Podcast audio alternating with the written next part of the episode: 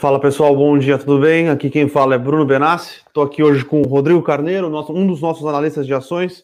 E aí, Carneiro, tudo bem com o senhor? Tudo bom? E aí, pessoal, bom dia. Tudo tranquilo? Vamos lá, pessoal. O dia aqui sem muitas novidades no cenário macro, né? Lembrando que a gente teve é, divulgação dos PMIs na Europa, números fortes na Alemanha, um pouco mais fracos do que esperado na França. Lembrando que a França teve um período um pouquinho de lockdown um pouquinho maior do que a, do que a Alemanha, é, e números não tão positivos ali é, na Grã-Bretanha, tá? Então, no Reino Unido. É, a gente vai ter a divulgação dos PMIs agora nos Estados Unidos às 10h45.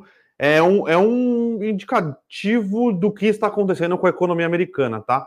Lembrando que os últimos números divulgados pela economia americana mostram que o, a velocidade de expansão da economia, lembrando que o PMI é, é uma pesquisa com gerentes de compras né, de, de, diversas empresas, e a opinião desses, desses gerentes de compras são ponderadas é, pelo tamanho das companhias, né? Então, é, as, as, companhias que têm maior participação no PIB, os gerentes de compra dessa, dessas companhias, é, na, nas perguntas que eles respondem, a ponderação é, o peso que eles têm no, na, na, criação do índice é maior. Então, se as maiores economias de um, se os maiores gerentes de, se os gerentes de compra das maiores economias de um país estão positivos, né, estão comprando, estão contratando, é, estão aceitando novas ordens, é, é, um bom indicativo de que a economia está é, tá num ritmo acelerado, tá? É, lembrando que o PMI acima de 50 pontos é, é um cenário de expansão, abaixo de 50 pontos é um cenário de retração econômica, tá? E ele serve como é, um ele serve como um proxy de atividade econômica, né? Então, é, é um bom proxy é, da qualidade da atividade econômica ou do que se esperar da atividade econômica de um país é, nos próximos meses ou, ou mesmo no, no, mês, no, mês que a gente está, né? Então, é, PMI dos Estados Unidos, os últimos PMI já vieram com números é, um pouquinho piores do que no mês anterior. Vamos ver como é que tá no, vai, vai vir nesse, nesse mês de agora. É, o mês passado, é, os PMIs da Inglaterra vieram positivos, bem fortes. O desse mês já veio um pouquinho mais é, negativo, mostrando que é, o que pode estar acontecendo é que a, aquela animação, né, o, com, a, a, com a reabertura da economia, com, a, com o avanço da vacinação, pode ter chegado num pico e as economias agora ou vão manter a estabilidade ou podem até entrar numa recessão. Lembrando que é uma discussão bastante é, é, relevante nos Estados Unidos. Se a economia americana, depois desse pico e com a retirada do, do auxílio, né? Lembrando que o auxílio nos Estados Unidos é, ele, come, ele, termina, ele, está chegando no fim, com muitos estados até já, já retirando é, uma parte do, do auxílio-desemprego se a economia americana vai continuar crescendo ou se a economia americana só cresceu por causa da injeção é, de recursos por parte é, do Tesouro Americano no bolso do, do, do, do, cidadão comum, né? Então entra naquela discussão de inflação também sim, que a gente vem falando, se, exato. um pouco se essa inflação é transitória ou se ela é estrutural, né? Que é a discussão que se tem nos Estados Unidos. O Fed defende que ela é um movimento transitório justamente por causa desse, desses incentivos, dessa colocada de dinheiro, injeção de dinheiro na lata, assim, na economia então, obviamente, todo mundo está com mais dinheiro no bolso, os preços sobem. E, e, aí vem a discussão de juros, que é o que realmente impacta os mercados aqui bastante também. Sim, exatamente. E aí ontem a gente teve é, a divulgação da ata do Copom, ata que foi bastante dura com o cenário inflacionário é, e abriu as portas aí. O mercado já está pressionando para na próxima, na próxima é, reunião que acontece em agosto, o Banco Central já aumentar 1% já de juros na cabeça é, lembrando que boa parte do mercado era o mercado que batia a palma e aplaudia quando o Banco Central levou os juros para 2%, achava que a inflação estava sob controle, o, o hiato do produto estava é, defasado, então não ia ter pressões inflacionárias.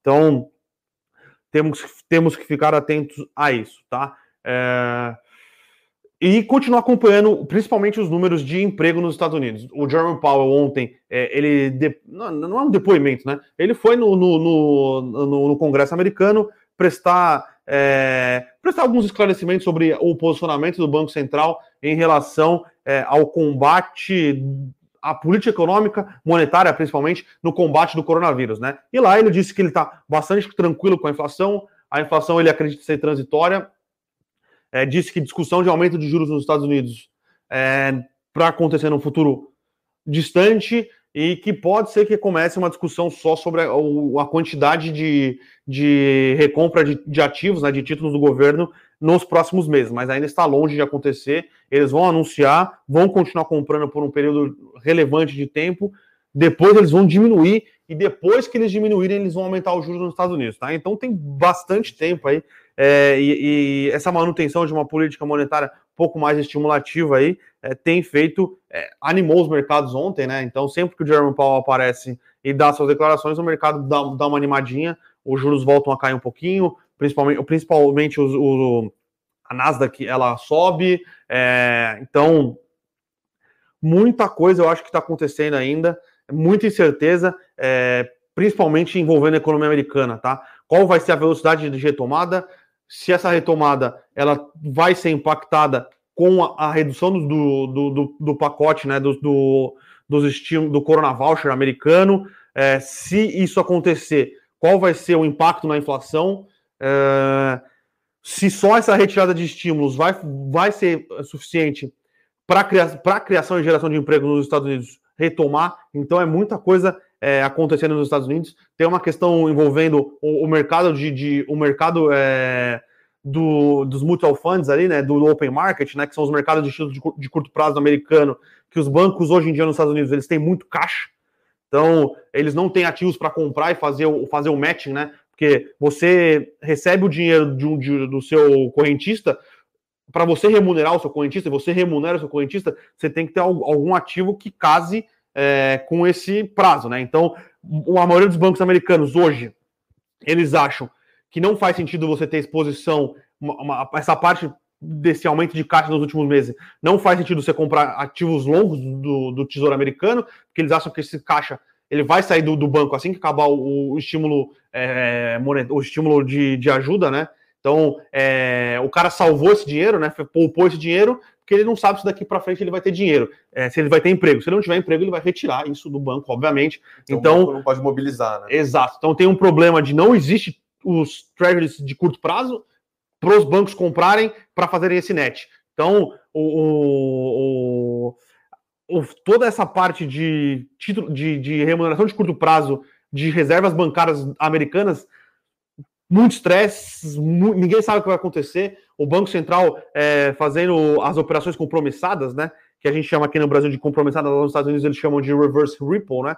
Que eles revendem, eles emprestam o título para o banco e remuneram o banco, né? Então, o título os T-bills que estão na, como propriedade do Banco Central Americano hoje, eles fazem essa, essa empréstimo e recompra no dia seguinte para os bancos conseguirem remunerar é, as suas reservas bancárias. E esses valores são cada vez maiores, porque tem cada vez mais é, dinheiro de curto prazo alocado no banco, e os bancos eles não conseguem comprar esses títulos de curto prazo, porque o Tesouro está diminuindo a emissão de títulos de curto prazo, porque é, eles têm que fazer isso, porque foi o combinado. Né? Lembrando que eles tiveram que expandir muito a base é, a, o, essa emissão de títulos no ano passado para conseguir pagar os estímulos e agora eles têm que diminuir o balanço de emissões. Então, a situação nos Estados Unidos não é nada simples, não é nem um pouco simples, tá, pessoal? É, os últimos, sei lá, duas semanas aqui, eu tenho é, me debruçado bastante sobre o que está acontecendo e eu posso dizer, ninguém sabe. É, é, um, é um novo arcabouço teórico de política monetária que complicou o, o novo arcabouço de quantitative easing. Então, é muita coisa acontecendo, tá? É, é muita novidade. É, o Tesouro e o Banco Central Americano eles estão explorando algo que eles não sabem, porque nunca foi feito. Então, é, cada dia é uma novidade, então. É uma nova preocupação. É uma nova preocupação. É, o Banco Central americano é, e o Tesouro é, virando muito data dependent, né? Então, eles sempre estão analisando novos dados. Então, por eles estarem sempre analisando novos dados, quer dizer que eles não têm ideia ainda ou muita noção do né? que vai acontecer, né? Então, é, eu diria que a situação nos Estados Unidos é muito incerta ainda, tá? Então, se o juros dos Estados Unidos vai aumentar, se a inflação vai aumentar, não vai é muita calma nessa hora, pessoal. Tem muita água para rolar debaixo dessa ponte ainda, eu diria. Bom, pessoal, aqui no cenário corporativo aqui brasileiro, acho que a principal notícia que a gente tem, hoje notícias assim, nada muito muito grande, tá? Dia difícil de notícias, né? É, Sem nada de muito assim, relevante. A gente tem uma, um, o Itaú aqui repaginando a parte de cartões, revendo toda a oferta, reclassificando ali para o varejo oferta de ponto para cada segmento, né? O Itaú que tem o segmento de agência, Uniclass e Personalité, é, que segue a ordem da mais baixa para mais alta renda, né? Sendo Personalité mais alta renda e o agência o mais baixa renda, o Uniclass ali um, um intermediário. Sim. Ele re ressegmentou toda a oferta de cartões, então tem cartão sem anuidade, anuidade, quanto ponto por dólar gasto. É, repaginou até a cara do cartão, né? Um cartão mais bonitinho, vamos dizer assim, tipo, tudo, tudo em linha porque as fintechs estão fazendo entrando no cartão. Lembrando que o Itaú é líder desse segmento, Sim. com uns 30% de market share e uns 24% da receita dele de serviço, né? Receita de serviço vem de emissão de cartão. Em 2020 foi 23,8, no primeiro trimestre foi 23,7%, assim. Então assim, provavelmente esse fee de emissão de cartão vai acabar, né? É, esse, esse a questão de tarifas, se você você vai pagar tarifa se você quiser ter realmente os pontos, se você Sim. não quiser ter pontos, acabou, né? É, ou, muito, então, ou caminha para acabar. Né? Caminha para acabar. É, a questão é se você tem bom. A questão é fazer a oferta de fidelidade valer a pena para o consumidor, né? Essa que é, que é, a chave do negócio. Esse teu cashback, você tem o, o ponto, o como vale seus pontos, como eles expiram. Esse que tá o jogo assim da fidelidade, que entre empresas até a gente tem a, a Dots que fez a IPO, que é muito nessa linha. Inclusive eu vi alguém perguntando de Dots aqui, depois a gente pode até falar um pouco é, mas é importante, né? E alinhando com a estratégia das fintechs, você vê o, o, Nubank destruiu esse mercado do Itaú, assim, o Itaú era bem mais dominante, o Nubank chega dominando, é, é um mercado que tem seu valor também, porque ele é um ponto de contato muito próximo com o cliente, né? O que, que você usa o seu cartão? Você usa muito o seu cartão de crédito, é uma das formas que você mais interage com o seu banco. Sim, com então, certeza. Se alguém vem com uma oferta de cartão de crédito muito melhor, é uma forma de levar o cliente, que foi justamente o que o Nubank fez Hoje em dia você tem o, o Rap até, para quem não conhece, aplicativo de entrega de comida barra entrega de qualquer coisa. É, marketplace de tudo, tem um cartão de crédito próprio. O 99, se eu não me engano, tem cartão de crédito. 99 tem? Eu não sabia. É, car mas é, é, o cartão de crédito pro... Pro motorista? Pro motorista. Eu acho que o Uber também tá para lançar. É, eles têm essa questão com desconto de recebíveis e essas coisas que, Sim. que aí tem, tem jogo no financeiro. Mas assim, o Itaú lançou um cartão com, com co-branded, que eles chamam, né, com, é, entre, com duas marcas, né, com a Samsung, e ele já tem uma parceria ali... De longo prazo, prazo com a Itaú, né? Com a Magalu, Magalu. desculpa. É, é. é, de longo prazo, né? É, eu acho que faz, faz, alguns anos já do Magalu. E aí daqui, as compras no, é um cartão de crédito que funciona em todo lugar, mas se você comprar no Magalu, ele dá cashback.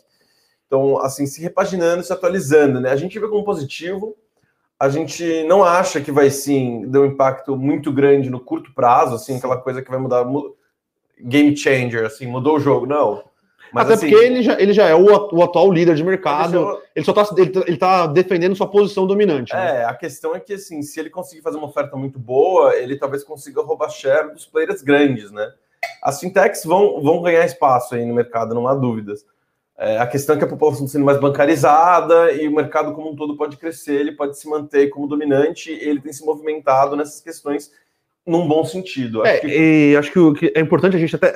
A gente comentou aqui, eu e você, é, não sei se estava você, ou que o Itaú, o Bradesco, é, o Santander, eles estão. Para cobrar mensalidade, né? Para cobrar anualidade do cartão de crédito, eles têm que ter um programa de, de pontos que faz sentido.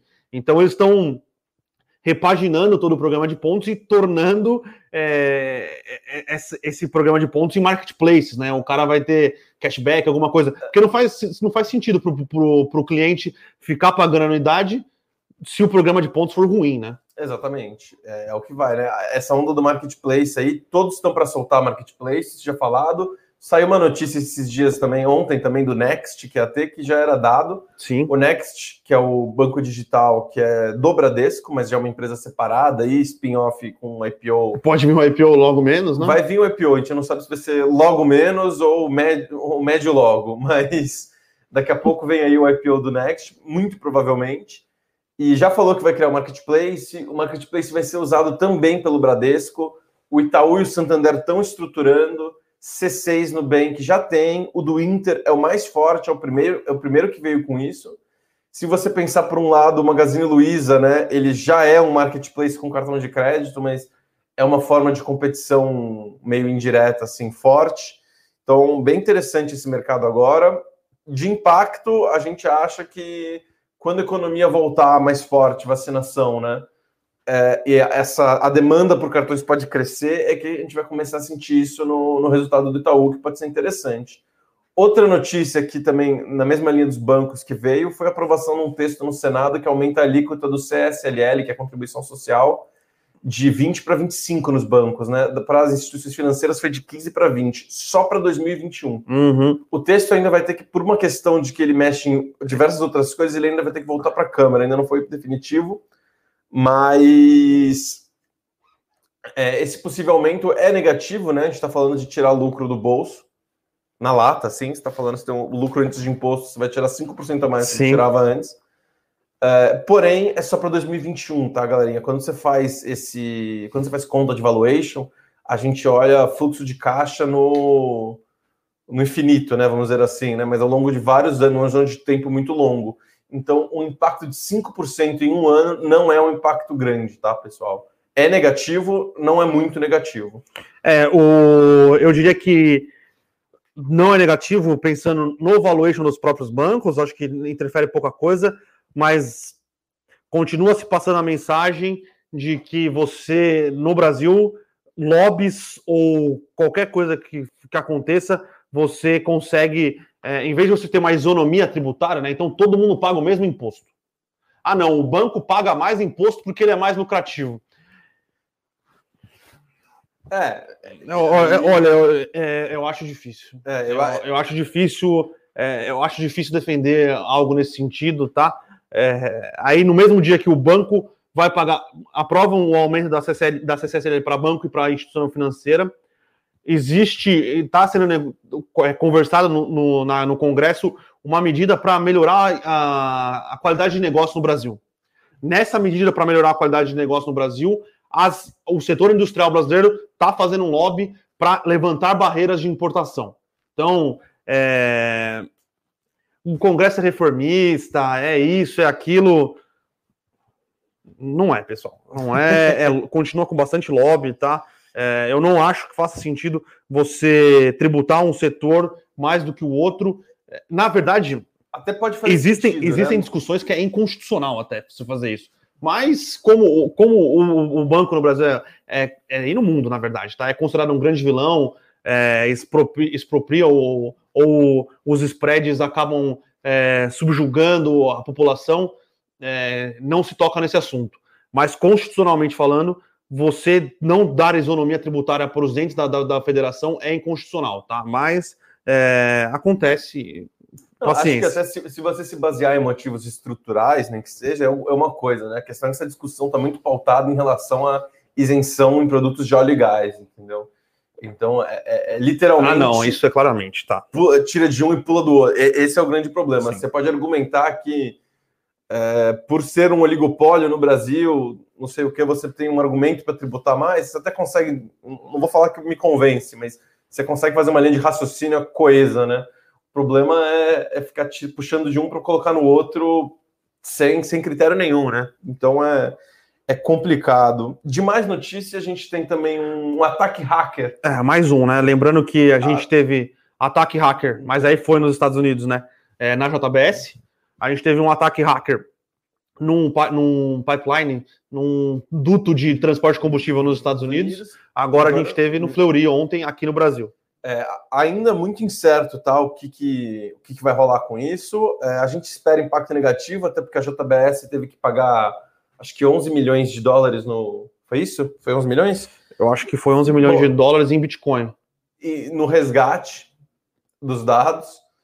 E então, assim, complicado, não se sabe ainda quais são os efeitos. Eu acho que o sistema já voltou a operar, Bruno. Do, do Fleury, eu acho que ainda é, não. Ele teve uma intermissão, mas eu acho que ele chegou a voltar a operar. Só esse detalhezinho aqui que De qualquer forma, ainda movimentos muito incertos, tá? Impacto negativo porque a gente não sabe o quão suscetível estão as empresas ao ataque.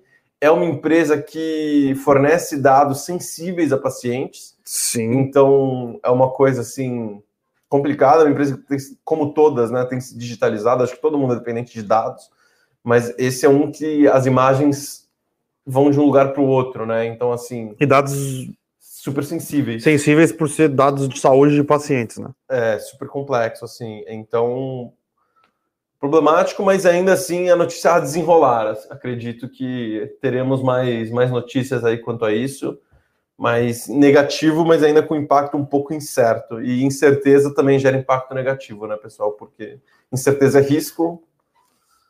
Para justificar mais risco, precisa de mais retorno. Se a notícia só traz mais risco, você está diminuindo a prestação. Sim, lembrando que é um tema bastante sensível, eu acho que no mundo. É, semana passada é, teve um, um encontro entre o Joe Biden e o Vladimir Putin, né? É, porque ninguém sabe qual foi a fonte do ataque cibernético no Fleury, mas nos Estados Unidos dizem que o principal é, é, atuante nesses ataques cibernéticos é um grupo russo que chama Cozy Bear. E dizem que esse Cozy Bear ele tem ligação é, com o governo russo. Então, obviamente, o Putin não vai falar que ele tem tem ligação com o Cozy Bear, mas ele também fala que vai tentar é, dar uma, de alguma maneira, dar uma tranquilizada. É, e é um tema que tem chamado bastante atenção, tá, pessoal? Muitos ataques cibernéticos ao redor do globo. É, eu acho que hoje é um dos principais pontos de atenção aí, né? No, na, na, na, geopolítica mundial, é a quantidade desses ataques e como não é nem os, nem os governos, né? Que acho que é um negócio que transcende um pouco os governos mas como o, o mundo vai conseguir responder a isso, tá? Porque esse Cozy Bear é um grupo de hackers que eles parecem ser assim, top de linha, assim, os caras invadem o que quiser, os caras invadem e, e, é isso.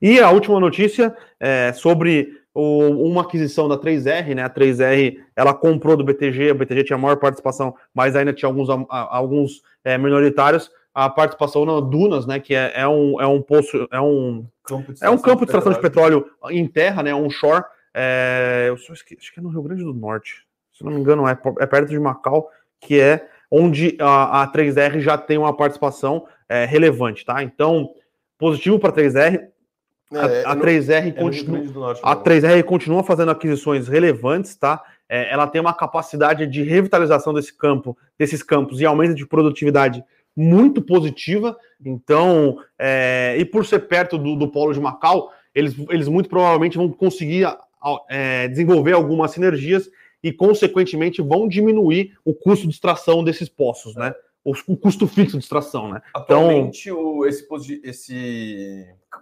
dunas, né? Esse campo de extração de dunas produz tem de capacidade cerca de 3% da produção atual da 3R, né? Mas a 3R é especializada em pegar campos improdutivos e melhorar a produtividade. Então, sim, sim. É, injetando água para aumentar a pressão, extrair mais, diversas técnicas aqui.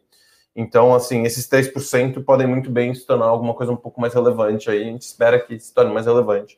Então, a gente vê a aquisição como positiva para as ações da 3R. É, sem, sem contar que a aquisição, ela, ela parece ter sido bem desenhada, tá? O, é, o, o desembolso de, de caixa é 20 milhões de dólares, obviamente 20 milhões de dólares, 50 milhões de dólares vão ser é, de emissões de novas ações da 3R que vão ser é, subscritas, né, vão ser dadas, na verdade, para o BTG e para os minoritários de Dunas. Isso, obviamente, causa uma diluição para o acionista minoritário, né, do, da 3R, mas é uma diminuição pequena, é 5% só do, do free float, né, então é, é uma diminuição que a gente considera ok, melhor alocação de capital da 3R, porque esse, esses recursos que estavam parados em caixas vão ser investidos em ativos que têm um retorno sobre capital maior do que deixar o dinheiro em caixa, né?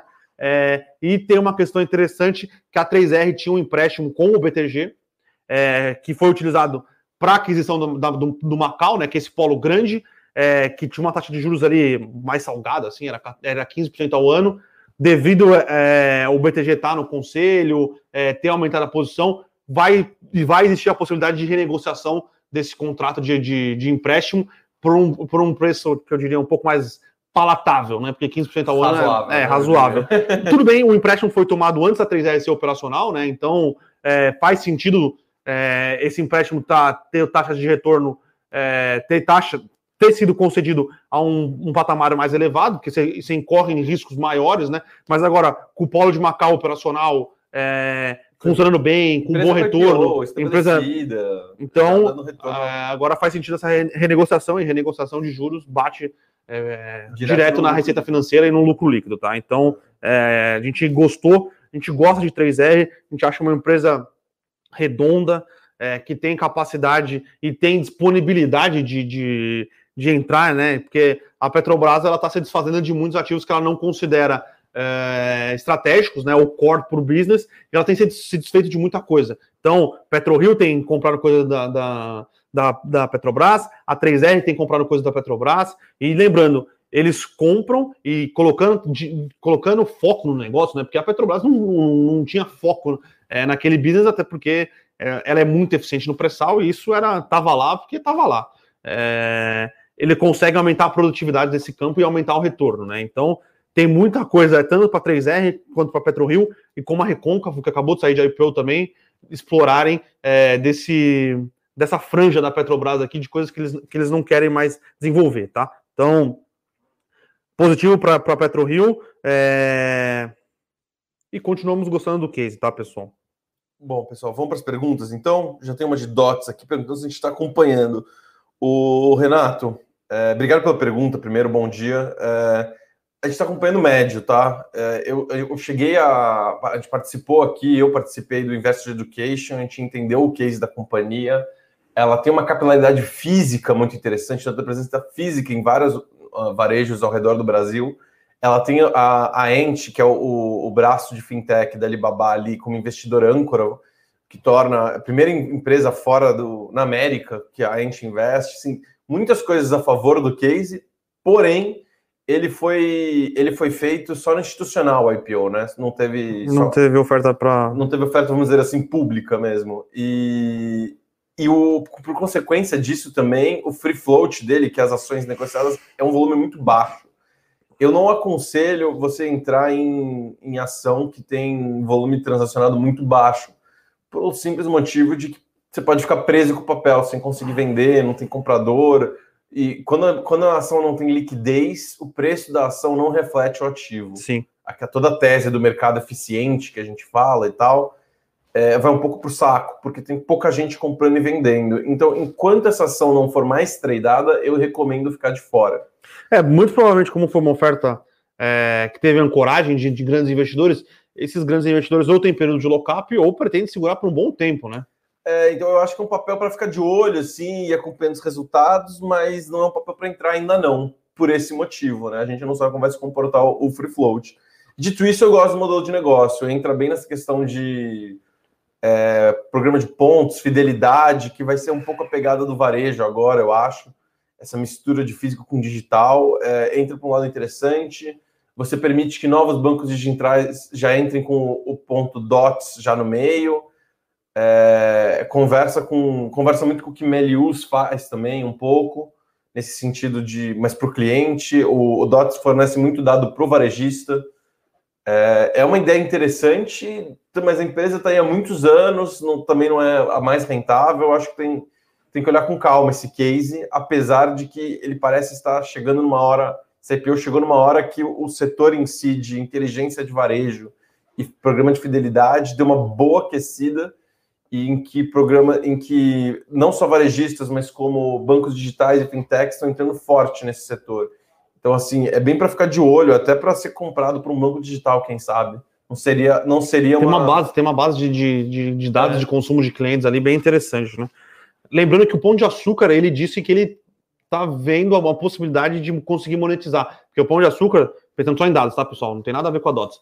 É, ele tem uma base de dados de consumo ali para os seus clientes através dos aplicativos, né? Todo mundo conhece o Minuto Mais, é, então ele está vendo uma possibilidade de conseguir monetizar esses dados. Então ele provavelmente monetizaria esses dados através de, de propaganda, né? De venda de publicidade direcionada, que é o que a Amazon tem feito é, por causa do, dos dados que ele tem, por causa do, do, da Amazon, que é um. É, você consegue até impulsionar a venda, né? Sim, você, sim. Você consegue redirecionar é, a demanda. Você faz, você consegue vender propagandas melhor direcionadas para público-alvo, e hoje eu acho que é até uma questão interessante. Eu acho que hoje existe uma, um redimensionamento né, e um reposicionamento das empresas em relação ao marketing. Obviamente, ainda vão continuar gastando dinheiro é, para anunciar no, no, no, horário nobre, no futebol, mas existem algumas estratégias é, que têm tomado mais atenção desse, do, do marketing, né, da, da, do setor de marketing das empresas, que são essas estratégias um pouco mais direcionadas. É o famoso marketing de performance, Isso. né? Que você compra o você compra a palavra no Google, Google Ads. Até porque eu acho que é mais fácil de você quantificar o resultado, né? Você coloca uma propaganda né, no futebol, dificilmente você consegue quantificar quanto aquilo é, aumentou de venda ou não. Agora, você paga é, para colocar um ou na Amazon ou no Pão de Açúcar, que seja, o Pão de Açúcar não faz isso ainda, mas em algum desses lugares você consegue quantificar o retorno daquele, é, daquele investimento. Você né? consegue rastrear o cara que entrou no seu site, o cara que entrou no seu site, pôs que itens no carrinho, o cara que parou no carrinho, o cara que comprou. Então, assim, você consegue ver assim, todas as etapas ali, até para mandar um e-mail de acompanhamento depois. É muito do que a gente falou quando a TOTS comprou a RD Station, né? Que faz justamente isso.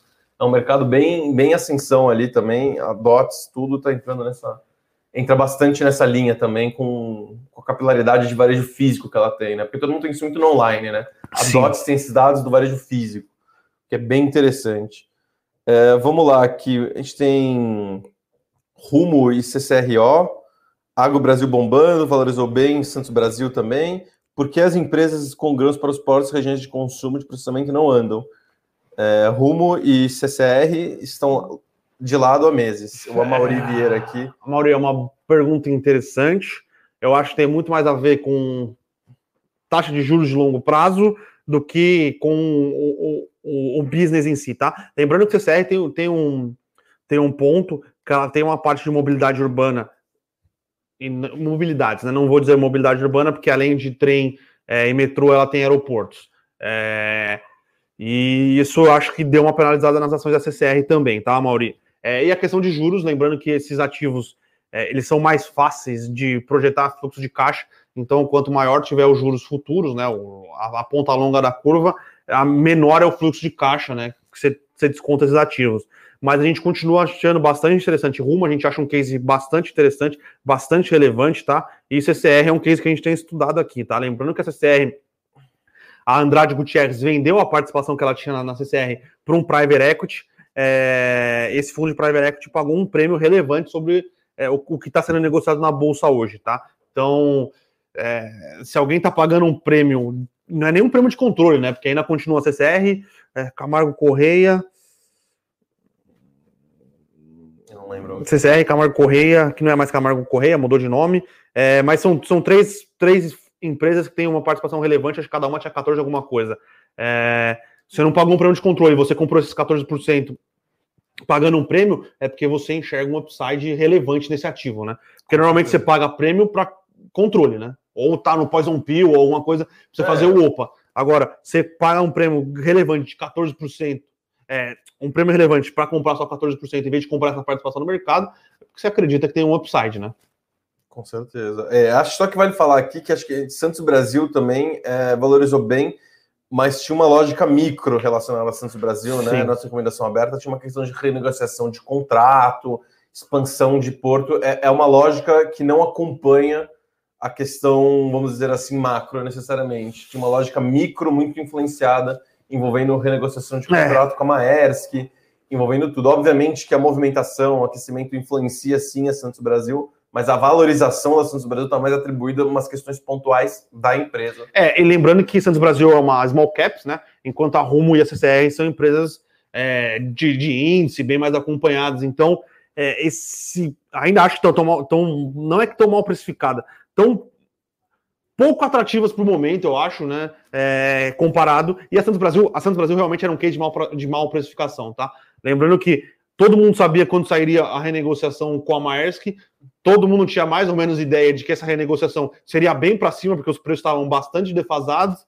só que precisou sair a renegociação para aí ter um, um trigger e a ação realmente andar, tá, Mauro? Então, eu acho que era uma small caps pouco acompanhada, que sofreu bastante, fez até um follow-on é, no ano passado, que ajudou a dar uma amassada no papel, é, mas esse trigger aqui era muito mais fácil de acompanhar na, na, na Santos Brasil do que no, outro, no, no, restante, tá? Lembrando que a, a Rumo, ela terminou de entregar a malha norte, se eu não me engano, ela é, é a que interliga a malha sul, né, com o é Mato Grosso ou Goiás, que ela interliga. Então, e já está começando a funcionar já, então já tem alguns vagões sendo testados, já então é, esse detrator de capex aqui que era a, expansão, né, e operacionalizar essa malha, agora ela vai começar a geradora de, ser geradora de resultado, né? Então, é menos um detrator. A gente gosta bastante do case de rumo, tá?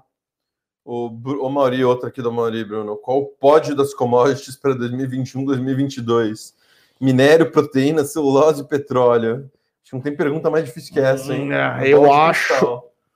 Acho que o cenário de hoje, tá? Lembrando que tem algumas questões interessantes para gente, a gente discutir. Petróleo talvez seja o que tem o maior upside. Pensando numa questão é, puramente é, de oferta e demanda, eu acho que petróleo hoje é que talvez tenha o maior upside. É, isso dito, se Estados Unidos, se Rússia, Arábia Saudita não descarrilarem oferta no, no mercado, né? Porque eles podem fazer isso. Se o Irã não voltar é, a, a, ter uma participação relevante no mercado. E o que a gente viu semana passada, é, uma surpresa que eu tive na Bloomberg, o Maduro conversando com o pessoal da Bloomberg e falando que se os Estados Unidos quiserem investir no, na, na, produção de petróleo na Venezuela, pasmem, a Venezuela tem capacidade de adicionar uma quantidade considerável de petróleo no mercado, tá?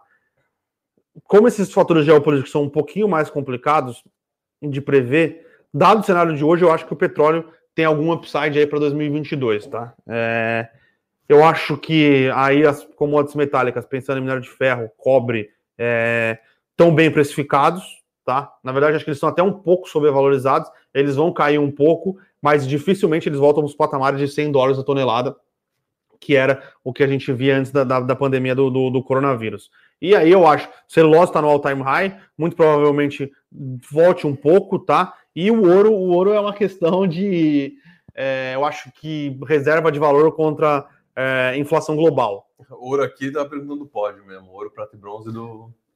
Ah, tá, tá, tá, tá, tá. Então, é, hoje, hoje, eu acredito que petróleo é, seja o, o talvez o, o, o, ganhador, proteínas, o segundo, o segundo colocado aí, lembrando que demanda é, de proteínas pelo mundo, tá? É, continua muito forte e minério é, seja o terceiro colocado, tá? E celulose talvez é, fique minério, fora do, do a gente pódio. acredita que vai continuar forte, mas forte como está agora. Então, sim, sim, a gente está falando em ponto de vista aqui de crescimento, né, pessoal?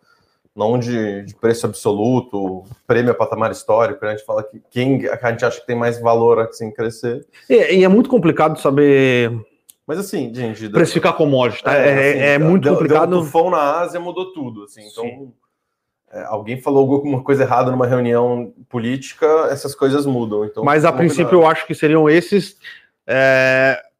O carvão também, tá? O carvão é que você não consegue comprar contrato de carvão, é difícil você comprar a empresa de de carvão é, no mundo, mas eu acho que o carvão, para os próximos 10 anos aí, muito provavelmente ele tende a se valorizar bastante. Lembrando que é, o carvão virou, acho que além do mais do que o petróleo, tá? O carvão virou o principal a principal commodity atacada pelo pelo SG.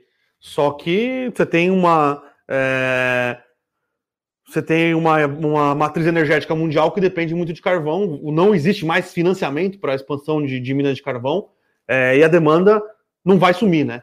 De, demora para você é, refazer essa matriz energética. Então, o carvão talvez seria o que tem mais chance de, de continuar é, se expandindo aí e se expandindo consideravelmente, tá? O preço, eu digo, não a oferta. A oferta de carvão acabou, pessoal.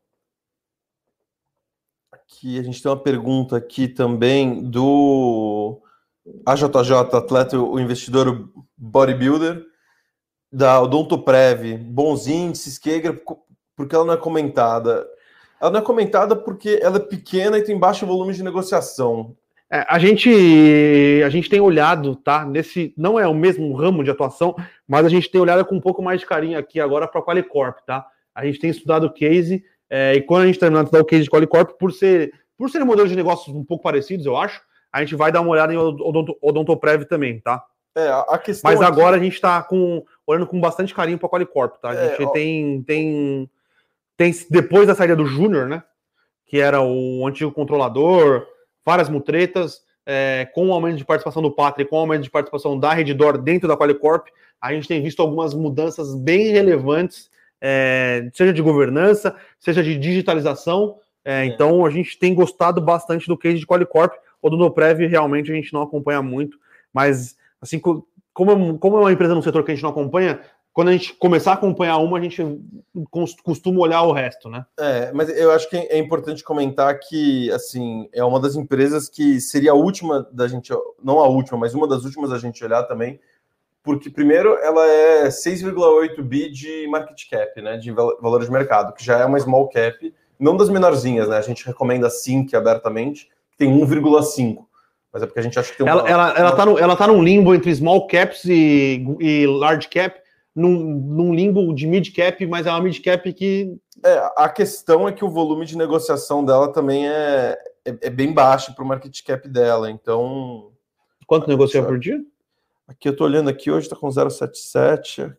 Um dia com, com mais volume. Não tô com a média, aqui eu tô com os dias abertos.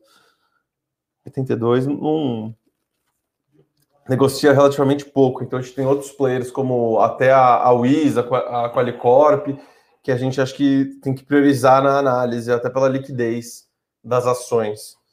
Mas não está fora de cogitação, obviamente, né? Mas acho que a pergunta é por que se fala tão pouco? É porque é uma empresa com market cap menor, num setor em que você tem players grandes se destacando e uma liquidez, um free float, um, um, um volume de negociação baixo. Então, naturalmente, é uma empresa é, que você cobre, se cobre menos, é menos comentada. Se fosse um setor pouco comentado, uma empresa muito boa, talvez tivesse destaque.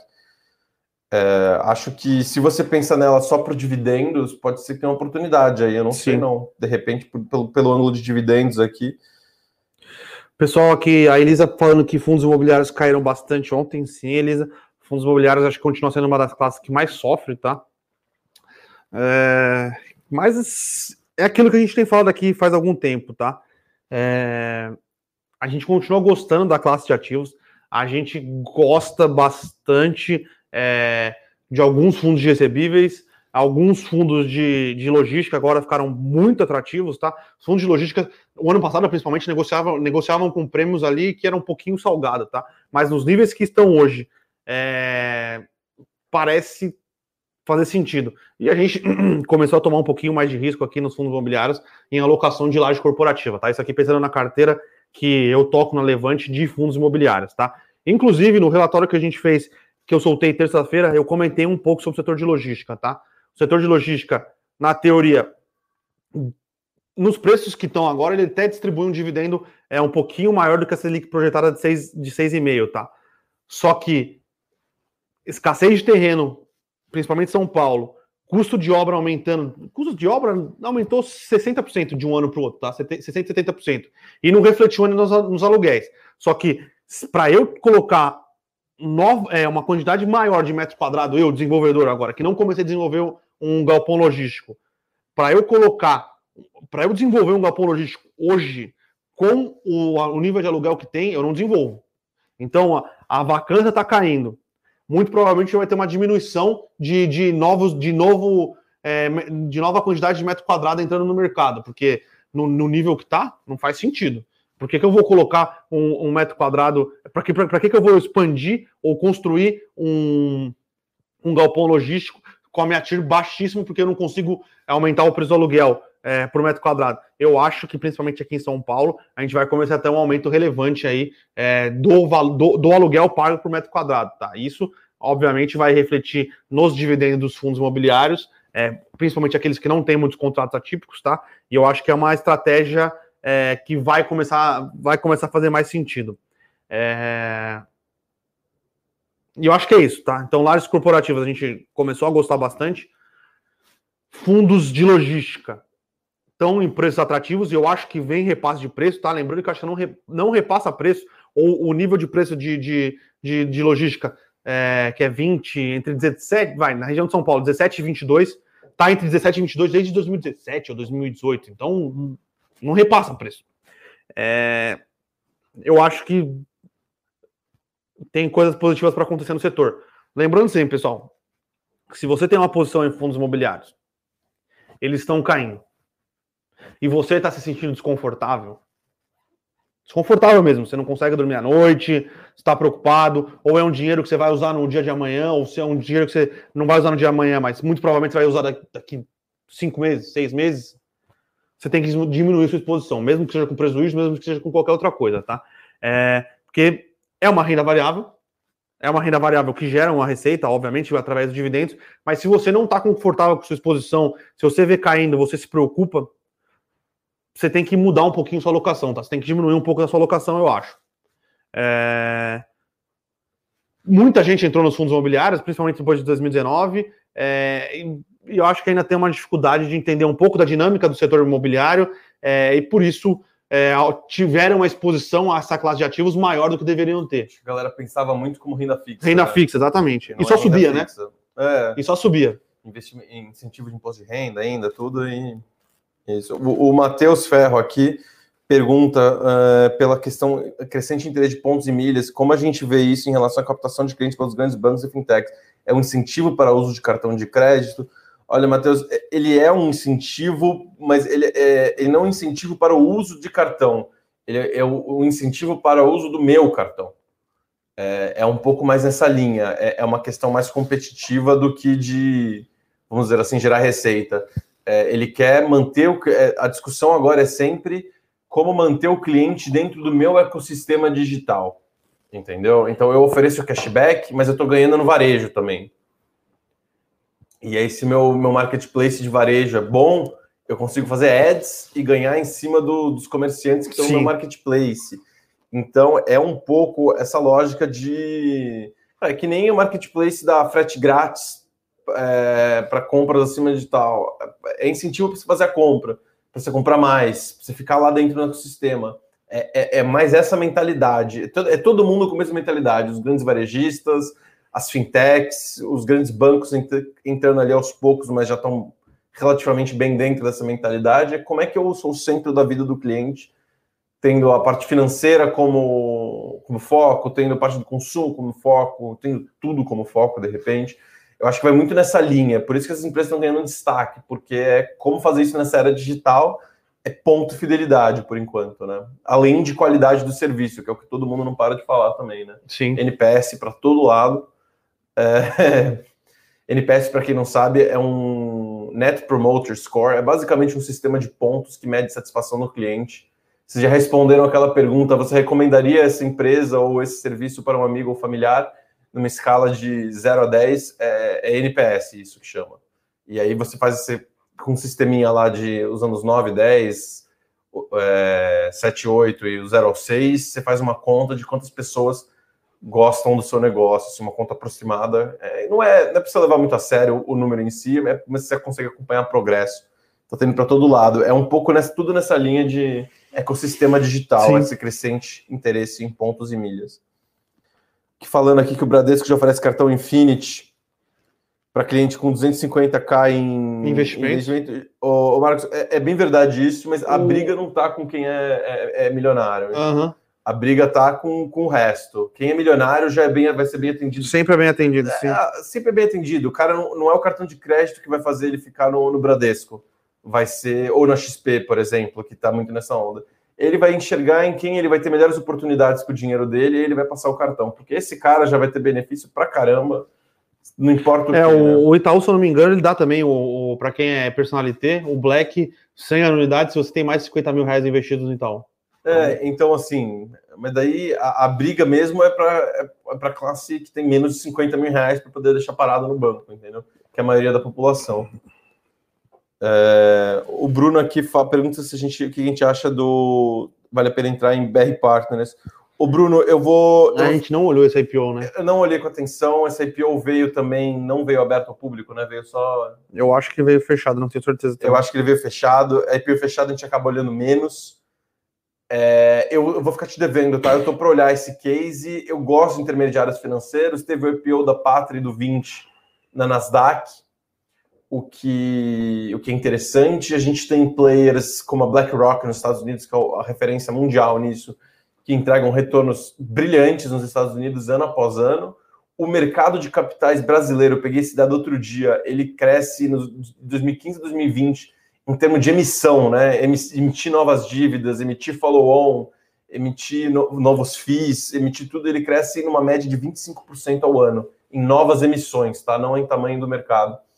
E eu peguei esse dado nos últimos tempos, é, em volume financeiro, esse crescimento. Então, assim, é um setor legal, a gente tem players interessantes, a gente tem o BTG já fazendo coisas semelhantes forte. É, acho que é para se olhar ainda, mas a gente ainda não olhou o case em si a fundo.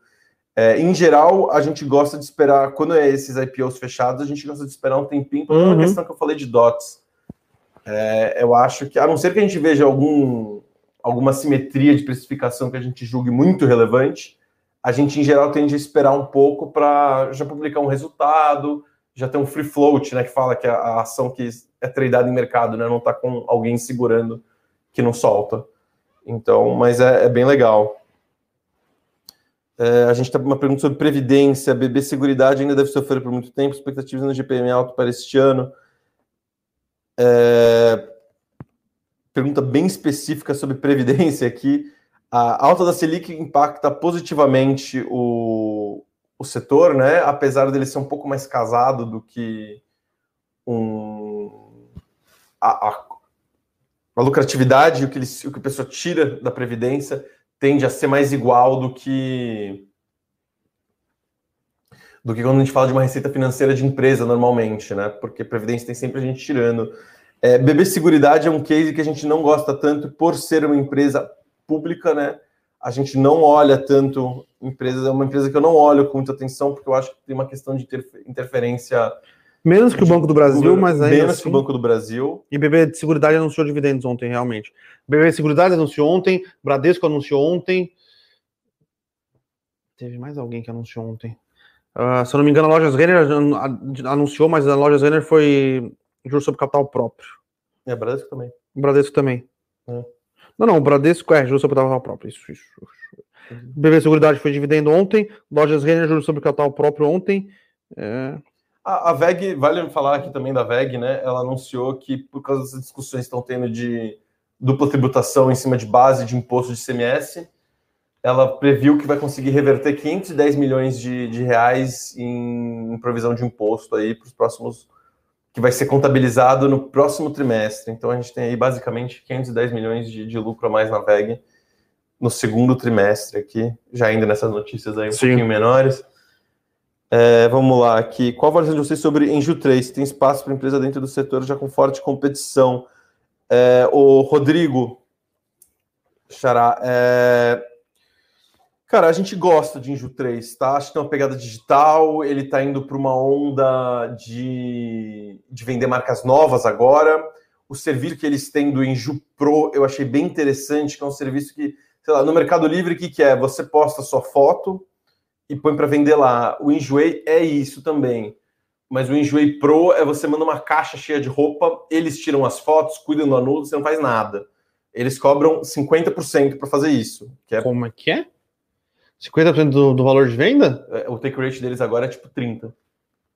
É, é, então, essa é a questão com o Enjoei, né?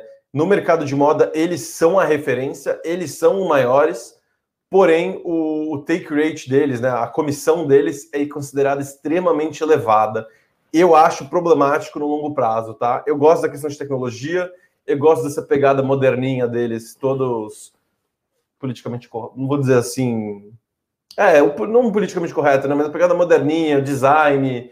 É, a gente faz esse. Ah, não, não. O Enjoei foi o que soltou um, poema. um poema no. no, no... É, não, não, não, não, negativo. Eles, são, eles querem ser moderninhos, assim. Eu acho que combina com a história da empresa. A galera fala que isso impactou no preço, tá? Eu acho Esse que não, não impacta. Não impactou absolutamente nada. O que impactou foi a, a redução do take rate. Eu acho que é balela. Eu acho que é uma identidade de marca da empresa que eles colocam justamente na parte dos investidores eu acho que é só papo para a questão de investidor, tá? Como identidade de marca, eu acho que faz muito sentido. pega numa questão de economia circular, conversa com que eles, o público que eles abordam, né? Moda é um mercado que, para quem não sabe, tem um problema ambiental muito sério. Sim. Porque a, não só a mão de obra socioambiental, né? Mão de obra de semi-escravidão em vários lugares, retalho de tecido é uma quantidade de lixo absurdo, e você troca de coleção todo ano. Então, assim, do ponto de vista socioambiental, é um mercado que tem ganhado muito. E essa questão de é, economia circular tem ganhado muita força e o Enjoy pega carona justamente nisso. Dito isso, o take rate é muito alto, eu acho insustentável no longo prazo. Então, eu tenho sentimentos divididos aqui, mas positivo para a empresa, tá? Eu acho que ela vai conquistar muito cliente ainda, eu acho que é uma coisa que vai pegar muito bem. E quando ela mesclar usado e novo, que nem o Mercado Livre faz, e as pesquisas que a empresa fez estão indicando que dar resultado. Eu acho que vai ser um case cada vez mais interessante, vindo com marketplace forte para moda, decoração, bem, bem de nicho, assim. E eu acho interessante, né? Diferente dos players de marketplace que a gente vê hoje em dia, que, que são mais. faz de tudo, né? Você tem uma Magalu que vende de moda a eletrônico, a. se quiser. Né? Eu acho que tem uma questão interessante aí, tá? Pensando em Enjoei, pensando em Mercado Livre, é, pensando agora também, um, talvez um pouco na Magalu, conforme é, quanto mais sellers eles tiverem, é, é uma questão de. É, e eu não sei como vai ser resolvido isso, mas eu acho que é uma questão que vai vem ganhando relevância nos últimos tempos. Produtos piratas. Que é complicado para as empresas conseguirem ter um controle muito forte dentro do, do, da, da, plataforma de sellers dele para saber quem vende e quem não vende produto pirata. Ou, ou então é, é, é, um, é um ponto complexo. Sim. É, e, quando, e, e, quando você fala de pessoa física, né? Ah, não, sim. Que é sim, o caso sim, do Mercado sim. Livre do Enjoei. Magalu vende só PJ, todo mundo tem que dar nota fiscal, um pouco mais complexo. Mercado Livre cobra de você que você emita nota fiscal a partir, eu acho que é 10 mil reais por mês de faturamento, eu não lembro o número exato, mas ele tem um faturamento X que a partir daí você já não é PF, você é PJ. Se vira aí, emite uma nota fiscal, cria uma lojinha direito. E só que é, é isso, cara, vender produto falso, eles têm como garantir para o cliente. Se o cliente reclamar, eles têm como pegar, né? Agora, se o cliente não reclamar, é, é complicado. Sim. Se o cliente reclamar, eles fazem uma perícia relativamente baixa, né? Vem uma foto ou outra e cancela o cara. Não fazem nada. Bom, agora não, né? Porque eles não são cobrados na justiça para fazer. Quando começarem a ser. É, tem uma pergunta, é uma pergunta do Adilson aqui. É, eu vou, vou, vamos, vamos tratar porque acho que é, que é, que é um, um, ponto interessante. É, o que a gente acha é, da parceria da Anitta e do Nubank? Cara, é, entra um pouco nessa linha do, do que eu falei de, de marketing, né? É, é um movimento de marketing, tá? Ninguém acha que a Anitta aqui é especialista em negócios. Agora, não, não, não. Eu, tenho, eu tenho um ponto contra o, o seu posicionamento. Ela se mostrou uma empresária bem sucedida. Ah, sim. É que não para o setor bancário. Talvez ela não saiba do, de banco, mas é. na questão de marketing, é, promoção, é, diversas coisas que eu acho que é por isso até que ela foi é, colocada, é, ganhou um assento no, no, no Conselho de Administração. Eu acho que ela tem bastante coisa para agregar. É, é, e, como, e como cultura de empresa. O pessoal, acho que como isso. cultura de, não de empresa, né? Mas como se posicionar perante seus clientes, eu acho. Porque o pessoal não lembra, o Nubank teve alguns problemas envolvendo é, discussões raciais no ano passado. É, alguém, a, a CEO, a fundadora lá, a Junque, esqueci o primeiro nome dela, o nome é Junqueira. É, Cristiane Junqueira, não é? Cristiane Junqueira. Eu acho que é. Ela deu uma fala ali que ela quis dizer um negócio. Foi mal interpretada. Ser, acabou, ela acabou sendo um pouco infeliz na frase. Ela falou que era difícil contratar candidato negro é, querendo falar que para manter o nível de currículo, a oferta, vamos dizer assim, a oferta de currículos de candidato negro de instituições top de linha eram, era difícil, então ela tentou dar uma justificada por uma questão de diferença Pegou racial mal. e ela acabou não, não, não, não tomando os devidos cuidados para essa discussão. Acho que é uma discussão que ela pode até, até falar. É, acho que ela pode, pode falar sim que tem uma dificuldade em manter um nível, sendo que ela tenta priorizar pelas escolas, e já das escolas já tem uma diferença. Uhum, Você consegue falar esse discurso, só que acabou pegando meio mal. E, e, o Nubank quer realmente abraçar essa questão de diversidade. E aí eu acho que a Anitta entra muito. Sim. Aí que ela acrescenta, né? Ela não vai acrescentar como diretor de. De crédito, de, crédito, de tecnologia, não, mas, assim, mas, Como, como incluir, né? Como fazer Sim. essas pessoas se sentirem inclusas né, como cultura de empresa para fora e para dentro. Sim. Eu acho que é isso que. É, o pessoal esquece que ela, ela é multimilionária, tá, pessoal?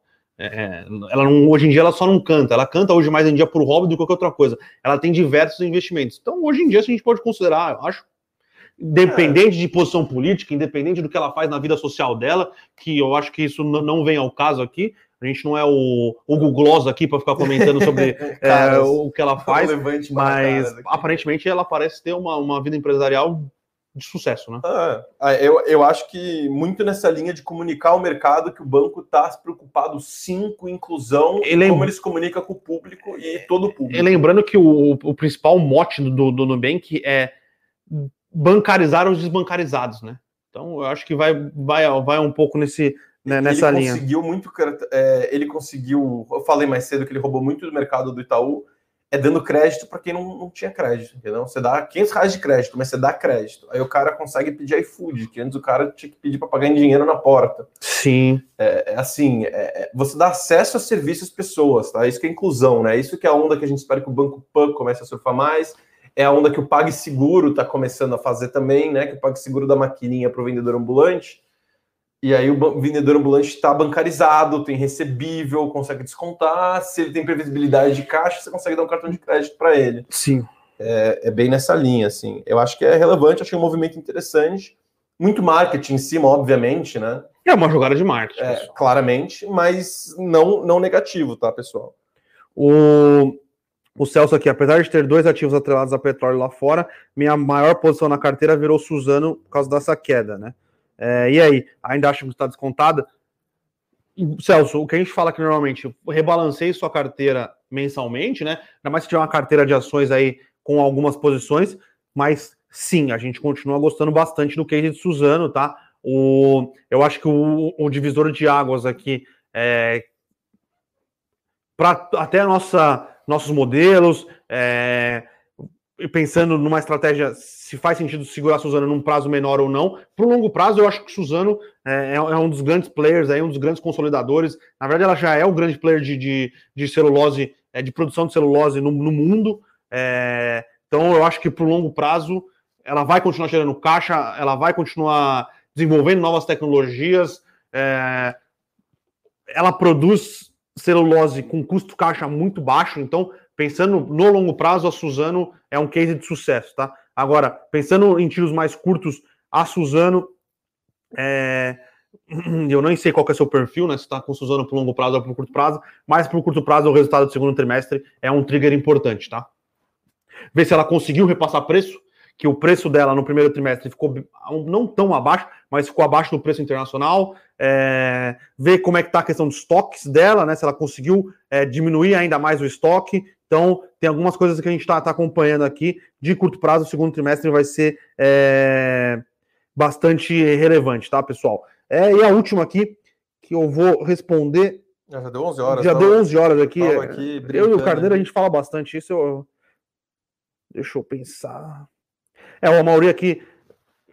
A CBB Seguridade, é, eu, eu, cheguei a dar uma olhada nisso e acabei ele, ele tem um, uma previdência que paga remunera em GPM. GPM. Nossa, tem uma é... galera que se deu bem zaço nessa. Aí, então, é... até por isso ela teve que fazer um aumento de capital no BB Seguridade, porque muito provavelmente é, é, essa previdência em si deveria estar tomando um prejuízo atuarial grande. Pensando, Mauri, existe, não existe mais um, a NTN, a NTNC é cambial, a NTNH ou a G, eu não me lembro alguma, mas tinha alguma NTN que era é, que remunera IGPM. Obviamente, ela não é mais negociada, mas se eu não me engano, ela vence em 2026 ou 2035. Eu espero que a BB Seguridade tinha um, o estoque que existe desse ativo, a BB Seguridade tinha uma participação, tenha uma quantidade relevante desse ativo é, para fazer o, o matching atuarial. Senão, realmente, enquanto o IGPM ficar nessa loucura aí, ela vai ter que ficar fazendo é. capitalização. E, bom, tem uma última pergunta aqui só.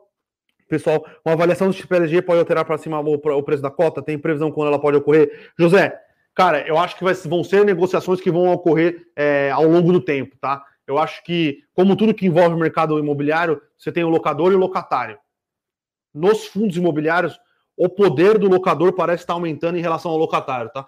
Relação essa que era bastante desproporcional. Tinha uma vacância alta, tinha disponibilidade de entrada de novo, de novo metro quadrado de galpão muito grande nos últimos anos. Agora, por causa do aumento de, de preço é, de insumo, matéria-prima, terreno, eu acho que a disponibilidade de, de, de, de metro quadrado é, que vai entrar no mercado tende a diminuir. Com vacância baixa, você vai ter um, um, um shift de força, né?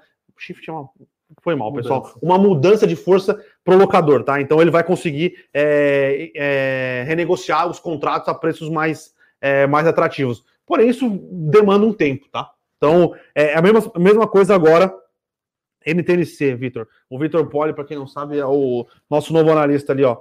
Valeu, Vitor, já deu, fez uma aí para ajudar a gente. Eu achava que a NTNC era cambial, mas a NTN, a NTN, a NTN que remunera o cupom cambial. Eu, confundo eu acho que é H. Eu sou péssimo com esses é... nomezinhos, gente. Vou confessar aqui que. Onde eu, eu me perdi aqui. É, como era como a questão de lajes corporativas, tá? Sempre tem a questão do locador e locatário a gente entrou em 2020 achando que o locador ele ia ter poder de negociação para aumentar preço em relação ao locatário. Aí veio a pandemia do coronavírus e complicou o locador, mas a gente, é. apesar de tudo isso, no nível de preço que boa parte das lajes corporativas estão sendo negociadas é, NTND a cambial em bolsa, a gente acha que, que tá, continua atrativo. Então, pessoal, uma hora já de morning call. É, já, pô. Pessoal que, que acompanha a gente até o final aqui tem realmente bastante paciência, é, viu? Tem que gostar é, bastante, gente. Então, pessoal, queria agradecer aí, obrigado, bom dia, bons negócios e até amanhã. Obrigado, pessoal. Até amanhã. Tchau, tchau.